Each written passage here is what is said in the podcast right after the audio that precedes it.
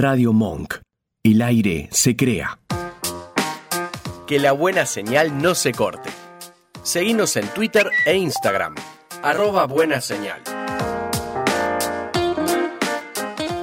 Bueno, volvimos y ya como les habíamos adelantado, eh, ya está en línea en nuestra entrevistada para hablar un poco más acerca del activismo, de esta ley, así que le damos ya la, bienvenida a Brenda Mato, que es modelo plus size y activista por la diversidad corporal. Hola Brenda, buenas noches. Buenas noches. Buenas noches, muchas gracias por el llamado. No, gracias a vos por darnos estos minutos para que podamos hablar un poco más en profundidad de este tema. Eh, aquí estamos Sol y Gisela de este lado. Y bueno, primero eh, preguntarte un poco, eh, más allá de, nos gustaría, bueno, hablar un montón de, temas, ya estuvimos puntualizando un poco sobre la ley de detalles, pero también queríamos saber un poco más de, de vos y de cómo empezó un poco el activismo bueno, mi activismo nace en realidad por una cuestión de, mi propia historia, ¿no? De, poder eh, darle como una solución a, las cosas que a mí me pasaban, pero que no entendía muy bien eh, por qué me pasaban eh, y, necesitaba hacer algo con eso, ¿no? Digamos, crecí básicamente eh, con un cuerpo eh, que no que no es el que la sociedad pide y que a partir de eso eh, ya había muchas cosas que, que los demás habían decidido por mí que yo no podía hacer a pesar de, mis aptitudes y mis ganas y, de, y de, tener la oportunidad de poder lograrlas había una barrera invisible que me impedía llegar a un montón de lados y hacer un montón de, de cosas que, que me gustaban y que quería hacer eh, simplemente por no coincidir con lo que la sociedad esperaba de mí. Entonces, eh, básicamente el activismo nace un poco, ¿no? Como, como respuesta a eso, a, muchas preguntas y muchas quejas que, que tenía y que necesitaba poder encontrar una respuesta en algún lado. Y hoy en día el motor eh, sigue siendo que, que bueno, que, que, las cosas que me han tocado pasar y que me siguen tocando pasar y que tal vez hoy yo ya tengo otra construcción de mí misma y que las pueda atravesar de una determinada manera, bueno, que nadie más las tenga que pasar o por lo menos también brindar herramientas a otras personas para que lo puedan atravesar lo mejor posible y sobre todo para que entiendan que finalmente por más de que nos quieran hacer creer eso, el problema no somos nosotras ni nuestros cuerpos, sino que hay una violencia sistemática que se ejerce sobre lo que somos eh, y que crecemos en una sociedad que nos educa para que nos odiemos y que después se encarga de lucrar con esas inseguridades. Entonces es poder eh, transmitir ese mensaje y sobre todo el sentirnos cada vez menos solas y, y, cargar menos peso, no el corporal, sino el que la sociedad carga sobre nosotras.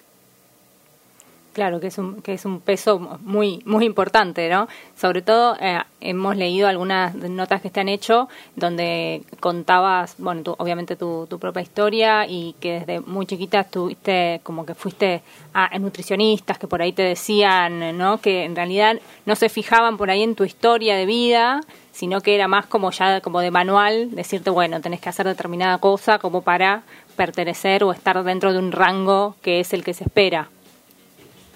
Exactamente. Aparte también esta cuestión, ¿no? De, de, eso, de, de sentir que, que soy solo un cuerpo y de que para un montón de gente no importa cuánto me esforzara o, incluso el día de hoy, ¿no? No importa eh, cuán buenas sean todas las cosas que hago, pareciera que lo único que importa es el tamaño de mi cuerpo y eso invalida el resto de las cosas de las que hago.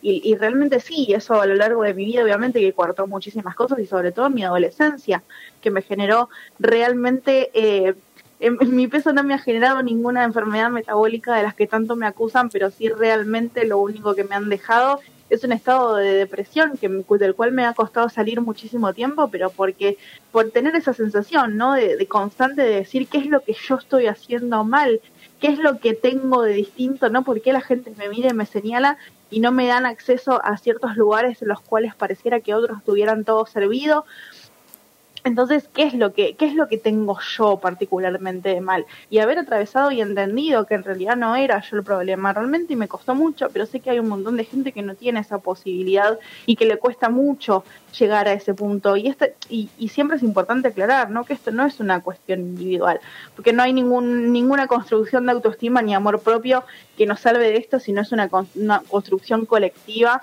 y el entendimiento de que tenemos que cambiar como sociedad sobre las cosas que hacemos. Pero la realidad es que hay muchos adolescentes sufriendo allá afuera creyendo que el problema son sus cuerpos, que, que los que están los que están mal son ellos y que tienen que hacer hasta lo imposible para cambiar lo que son, cuando en realidad justamente eso es lo que lo que los diferencia, es lo que los hace más valiosos, ¿no? Es construir en esas diversidades, pero les encanta hacernos creer que, que salimos de máquinas y que nuestro destino en realidad es parecernos unos a otros lo más posible. Claro, sí, sí, claramente. Y, y en cuanto a la llegada a la ONG, como la, llegada de la ONG en realidad surgió eh, de casualidad. Eh, ellos hace, hace unos años, eh, en el 2014, 2015, estaban buscando una vocera para una campaña internacional, porque bueno, venía de Argentina es una ONG internacional que tiene sedes en ocho países eh, bueno, inclusive en Argentina. Y lo que estaban buscando en realidad era una persona joven que pudiera hablar eh, por, por ellos para llevar adelante esta petición que tenía que ver.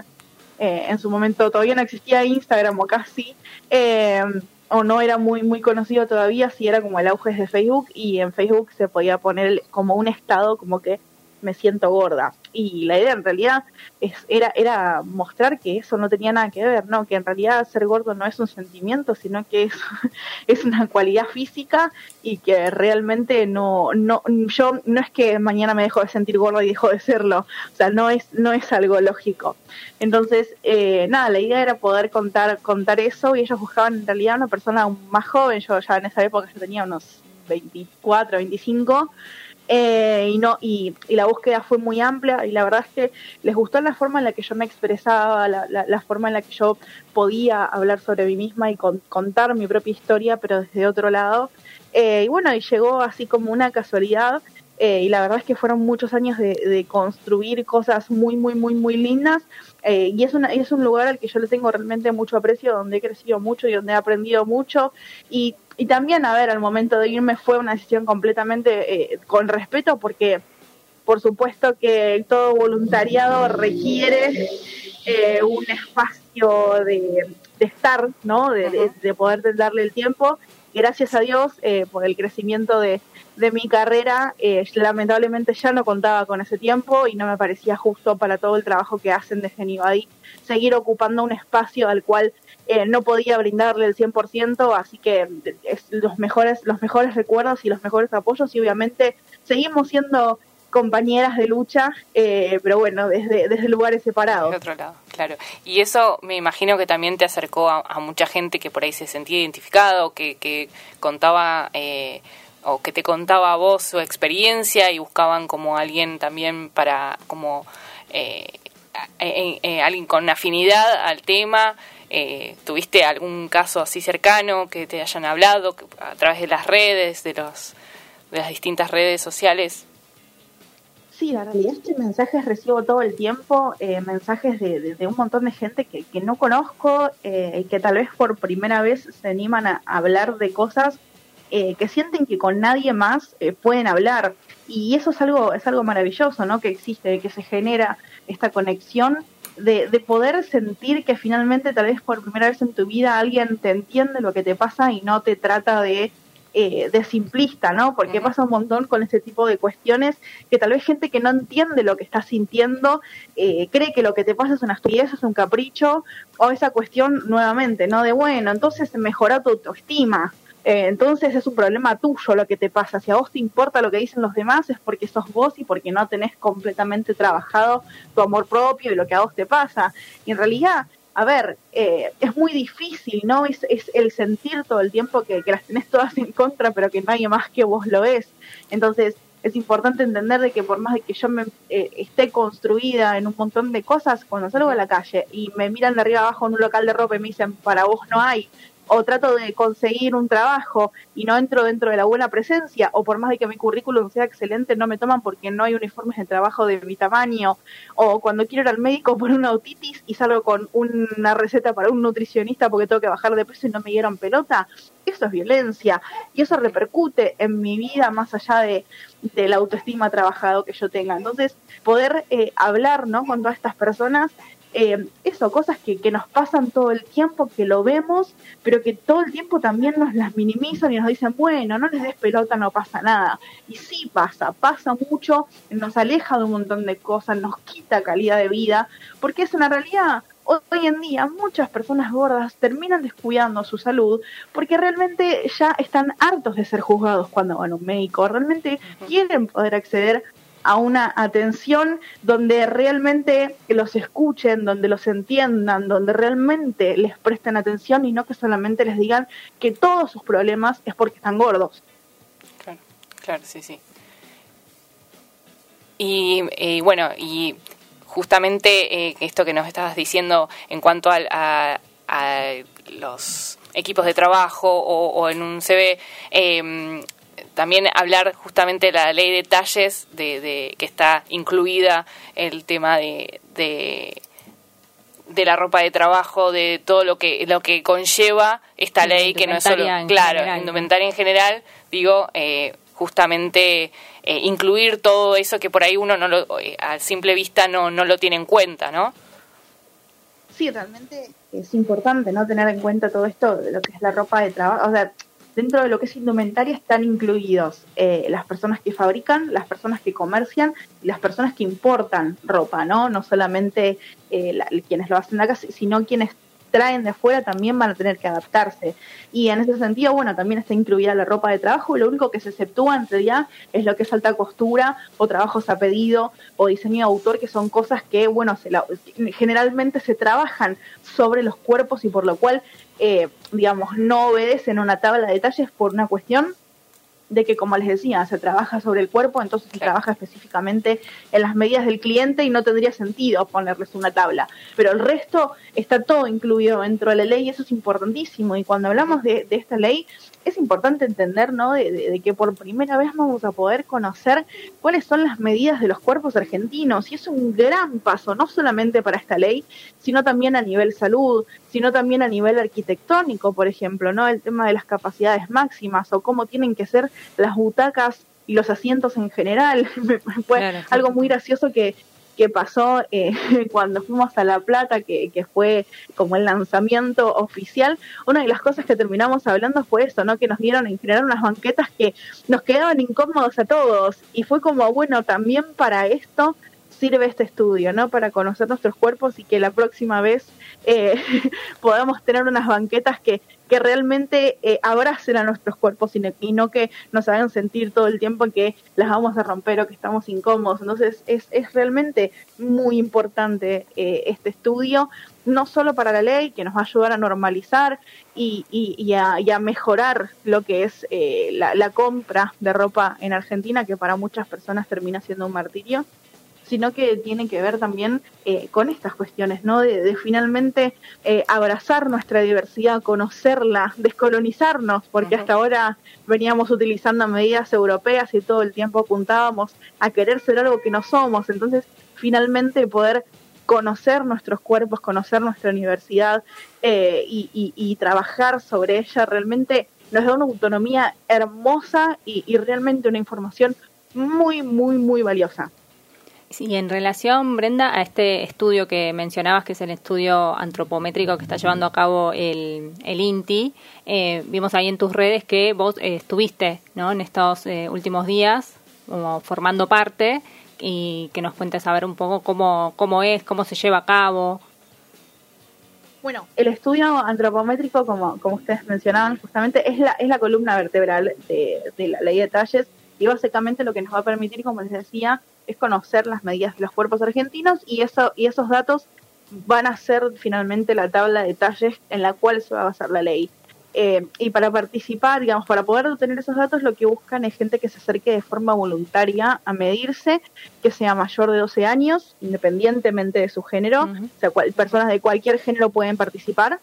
Eh, y lo el único requisito es ser mayor de 12 años y poder mantenerse erguido durante los 20 segundos que dura el estudio, ya que las medidas se toman con un láser especialmente calibrado y requiere el mantenerse erguido sin ningún tipo de ayuda que lamentablemente sabemos que deja fuera a algunas personas, pero bueno, es la, es la tecnología que tenemos al día de hoy y es muy específico en ese sentido. Pero la realidad es que es un estudio que es cero invasivo, que es sumamente rápido, eh, que en realidad tardas más en ponerte y sacarte la ropa que, que, llevas que lo que tarda en hacer el estudio, porque el estudio se realiza en ropa interior, pero es completamente privado, nadie te ve en absoluto y realmente, bueno, esa contribución suma muchísimo a eh, el resultado final. El estudio ya eh, es federal, por supuesto, ya recorrió el 60% de la Argentina, eh, ya recorrió lugares como Mendoza, como Tucumán, em, como Córdoba, eh, bueno, más, más provincias. Eh, queda Buenos Aires, que están en el CCK hasta el 7 de octubre. No estoy segura si todavía hay turnos o no, porque me estuvieron informando que ya estaban agotados pero tengo que confirmar, eh, mañana, mañana arranca, así que mañana voy a tener info, pero siempre es importante que sigan al INTI eh, en sus redes sociales, que son quienes, bueno, tienen todo lo certero, y una vez que finalice aquí en Buenos Aires, eh, quedará por recorrer algunas provincias más del noroeste, Entre Ríos y la Patagonia, y ya si Dios quiere, para en marzo del 2022 ya tendríamos finalmente la tabla. Los resultados. Excelente, excelente. Eso iba a preguntar cómo, cuáles eran los, los pasos siguientes. Eh, bueno, muy, muy claro, muy... Eh, está muy bueno, bueno, aquellos que, quieran seguir, obviamente, informándose, como decía Brenda, seguir al INTI en las redes y al a, los distintos organismos que están siendo parte de esta ley. También, bueno, a Brenda, ah, ¿no? te puedes seguir en, en, las redes, en Instagram, que te encuentran como Brenda Mato, y no sé si estás en Facebook también. Estoy en Facebook, la realidad es que no lo uso, lo único que utilizo es Instagram, tenía Twitter y lo cerré porque me hacía mal, me daba mucha ansiedad, mm. así que... es una red social complicada.